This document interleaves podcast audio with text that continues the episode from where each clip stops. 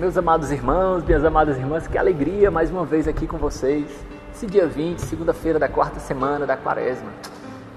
Como é que tá essa quaresma aí de vocês? Eu espero que esteja tudo caminhando bem. Firmes no propósito do jejum, da oração, da esmola. Espero que você não tenha vacilado nesse meio do caminho aí e com graça de Deus você possa chegar àquela conversão tão necessária para a vivência boa da Páscoa, da ressurreição de nosso Senhor Jesus Cristo. Lembrando, a Páscoa não é um feriado qualquer. Páscoa é para nós a centralidade da nossa fé. Por isso nós precisamos preparar o nosso coração para encarar a morte de Cristo, que deve ser a morte do nosso homem velho, para assim abraçarmos a ressurreição de Cristo, que deve ser a nossa ressurreição. O ressuscitado, que tanto tem sido abandonado.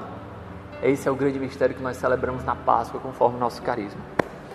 Vinde Espírito Santo, vinde por meio da poderosa intercessão do Imaculado Coração de Maria, vossa amadíssima esposa. Vinde. Espírito Santo, vinde por meio da poderosa intercessão do Imaculado Coração de Maria, vossa amadíssima esposa. Vinde, Espírito Santo. Vinde por meio da poderosa intercessão do Imaculado Coração de Maria, vossa amadíssima esposa. Proclamação do Evangelho de Jesus Cristo segundo João. Glória a vós, Senhor. Naquele tempo, Jesus partiu da Samaria para a Galiléia. O próprio Jesus tinha declarado que um profeta não é honrado na sua própria terra. Quando então chegou a Galiléia, os galileus receberam-no bem, porque tinham visto tudo que Jesus havia feito em Jerusalém durante a festa, pois também eles tinham ido à festa. Assim Jesus voltou para Caná da Galiléia, onde havia transformado a água em vinho. Havia em Cafarnaum um funcionário do rei, que tinha um filho doente. Ouviu dizer que Jesus tinha vindo da Judéia para a Galiléia. Ele saiu ao seu encontro e pediu-lhe que fosse a Cafarnaum curar seu filho, que estava morrendo. Jesus disse-lhe: se não virdes sinais e prodígios, não acreditais. O funcionário do rei disse: Jesus, desce antes que meu filho morra. Jesus lhe disse: Pode ir, podes ir, teu filho está vivo. O homem acreditou na palavra de Jesus e foi embora. Enquanto descia para Cafarnaum, seus empregados foram ao seu encontro, dizendo que seu filho estava vivo. O funcionário perguntou a que horas o menino tinha melhorado. eles responderam: a febre desapareceu ontem, pela uma da tarde. O pai verificou que tinha sido exatamente na mesma hora em que Jesus lhe havia dito: Teu filho está vivo. Então ele abraçou a fé juntamente com toda a sua família. Esse foi o segundo sinal de Jesus. Realizou quando voltou da Judéia para a Galiléia. Palavra da salvação. Glória a vós, Senhor. Meus irmãos, nesse, nessa caminhada quaresmal, Imagino que a igreja propõe essa liturgia para mostrar como vive a nossa fé. Depois de vários sinais de Jesus, vai, vai mostrando alguns corações que vão sendo convertidos por esses sinais. Como a palavra de Jesus é bem acolhida por esses sinais. Vejam, João, ele não fala propriamente da palavra milagre como algo extraordinário, mas usa a palavra sinal, porque ele quer mostrar que aquilo que Jesus realiza é um sinal, é um, mostra algo maior. As curas que Jesus realiza, por exemplo, querem mostrar as curas espirituais, que são mais importantes. As manifestações de Jesus não são manifestações somente para agradar o sentido daquelas pessoas, agradar a, a ter uma vida mais fácil, por exemplo, uma vida mais cômoda, conforme ter o poder ou o prazer. Quando nós buscamos esse estilo de Deus milagreiro, vamos dizer assim, nós, perdão dizer, não estamos, não estamos sendo nada cristãos. Nós estamos, na verdade, procurando um Deus que nos serve, um Deus que está a nosso serviço, um Deus empregado, um Deus escravo. E, e, e vejamos, isso não é bem a imagem de Deus cristão. Jesus mesmo não tem essa imagem de Deus. Então, muito cuidado com a nossa fé, meus irmãos, porque nós podemos também colocar Deus à prova nesse sentido de querer que Deus prove para nós. Deus não precisa provar nada, meus irmãos. É o nosso coração que precisa se converter, ver os sinais de Deus. Se a gente olha, por exemplo, para a nossa própria obra, se nós olhamos para quanto Deus realiza na Igreja Católica, quantos corações são convertidos, quantas almas são salvas, a grande obra que é tão palpável no carisma, se a gente não se sente tocado por isso, se nós não vimos nisso uma ação eficaz de Deus, talvez seja o nosso olhar que esteja desviado. Vocês entendem? Perdão ser tão claro assim com você e talvez parecendo até um pouco ríspido, mas é necessário que nós convertamos o nosso coração. Então, Jesus vai exatamente esse o contexto da palavra hoje. Quando Jesus encontra com esse funcionário, passando ali pela Galiléia, o funcionário pede para Jesus ir a Cafarnaum. E Jesus disse: Olha, se não virdes sinais e prodígios, não acreditais. É como se Jesus estivesse querendo colocar à prova a tua fé, a minha fé, a fé daquele homem. Será que a nossa fé é marcada somente por coisas extraordinárias, grandiosas? Veja, e, aquele homem com o coração aflito diz: Senhor, é como se ele estivesse dizendo assim: Senhor, não estou preocupado com isso, mas cura o meu filho. Senhor, ele escuta o coração pobre e abatido. E essa é a oração, meu irmão, minha irmã, que mais agrada a Deus. Não é aquela oração que nós formulamos belas palavras ou que conjecturamos e nos contraímos todo. Não, é aquela oração sincera do pobre e abatido. Aquela oração de quem só tem sua confiança em Deus.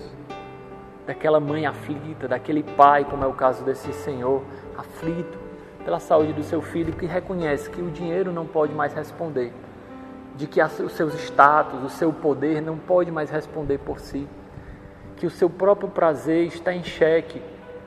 Então, aquele coração aflito, ele, Senhor, olha pelo meu filho. E Jesus, ele, ele dá uma resposta aparentemente muito seca, não é? Pode ir, teu filho está salvo. Essa resposta seca de Jesus, eu, eu vejo como se Jesus estivesse dizendo a prova a ele. Você acredita que foi realizado? Pode ir. Aquele homem poderia, Senhor, mas não vai ter nenhum brilho no céu, não vai ter nenhum sinal extraordinário. Jesus falou Sua palavra e isso basta. A Sua palavra para curar aquele menino basta. E aquele homem acreditou ele passou pela prova, porque Jesus disse: Se não vide sinais e prodígios, não acreditais. Mas aquele homem acreditou, mesmo sem ter visto sinais e prodígios. Então ele volta confiante para casa. E, de fato, encontra o filho curado. E o mais importante, quando ele procura averiguar se aquela cura foi realizada pelo, pela palavra de Jesus, porque o pai verificou que tinha sido exatamente na mesma hora em que Jesus lhe havia dito: Teu filho está vivo. Então, ele confiou tanto de que ele queria ter certeza de que não era somente uma cura também natural. Ele confiou de que a cura fora realizada pela palavra de Jesus.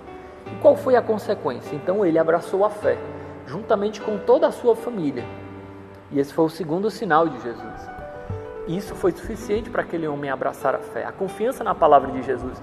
Então, meus irmãos, se nós trazermos para a vivência do carisma o, o espírito de fundação, né?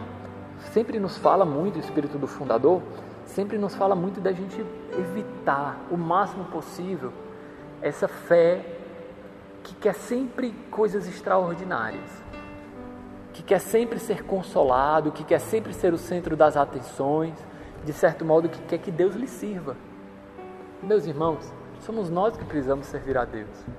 Somos nós que precisamos nos rebaixar e nos colocar à sua disposição, confiar em sua palavra. O que, que nós esperamos? Sinais grandiosos, miraculosos, a nossa fidelidade depende disso, de nós nos sentirmos amados, acariciados no nosso ego? Não. A nossa fidelidade depende do nosso sim dado a Deus, a confiança na palavra de Jesus que esse homem teve. Nós confiamos na palavra de Jesus, nós somos fiéis à palavra de Jesus, nós escutamos a palavra de Jesus, a nossa fidelidade na vida de oração, que é a maneira concreta de escutar a palavra de Deus no nosso coração, a fidelidade na leitura do Santo Evangelho, no Palavra Encarnada, a fidelidade na adoração eucarística, onde Jesus fala o nosso coração, a comunidade direciona semanalmente. Uma adoração eucarística sincera, real, concreta. Então, meus irmãos, o que é que nós estamos esperando para converter o nosso coração nesse tempo de quaresma? Será que nós vamos escutar de Jesus se não virdes os sinais e prodígios, não acreditais. Em outra passagem, Jesus também diz outra palavra dura: geração má e incrédula, até quando ficarei convosco? Será que a fé não basta para vocês? Deus nos livre, meus irmãos, minhas irmãs, de nós vivermos conforme essa, esse julgamento negativo. Pelo contrário, é necessário que nós convertamos o nosso coração Se lá no fundo nós sabemos o que precisamos fazer, se nós conhecemos os mandamentos, por exemplo, a gente sabe por onde tem que andar. Eu lembro na minha caminhada vocacional, eu rezava muito. Senhor, o que tu queres de mim, né? Senhor, o que tu queres de mim? A gente reza muito isso. O que tu queres? Eu estou disposto a tudo, né? É como Pedro. Ai, Senhor, aonde tu fores eu vou, se for necessário eu morro por ti. Hum, morre mesmo? O galo não cantará três vezes antes que tu me negue. Vejam, naquela oração eu senti Deus falando comigo, né? Claro, não é aquela coisa extraordinária, foi a minha, minha, minha, minha inteligência iluminada pela graça de Deus, né? Uma moção do Espírito Santo que me dizia, Deus, irmã, o que Deus quer de ti, tu sabe, tu conhece os mandamentos. Ama, se doa, se consome, se entrega. O carisma direciona tantas coisas para nós, nós sabemos o que Deus quer de nós. E aquela intuição me dizia, aquela moção me dizia, mas e tu, Deus irmão? O que tu quer de Deus? Eu acho que esse é o grande questionamento para nós, meus irmãos. O que Deus quer de nós, nós sabemos, lá no fundo, nós sabemos. Mas e nós? O que, é que nós queremos de Deus? Nós queremos ser consolados, nós queremos ser massageados no nosso ego ou não? Nós queremos ter um encontro real com Ele, um encontro do ressuscitado com o abandonado, um encontro com a carne sofredora de Cristo que muda os nossos valores, que converte o mais íntimo do meu ser. Será que esse é o nosso desejo sincero, meus irmãos, minhas irmãs? Fica esse questionamento para nós rezarmos hoje. Louvado seja nosso Senhor Jesus Cristo, para sempre seja louvado. Senhor esteja convosco, Ele está no meio de nós, pela intercessão da bem-aventurada Virgem Maria, Mãe de Fátima, Mãe do Rosário. Abençoe-vos Deus Todo-Poderoso, Pai, Filho e Espírito Santo. Amém. Ide em paz, e o Senhor vos acompanhe. Graças a Deus.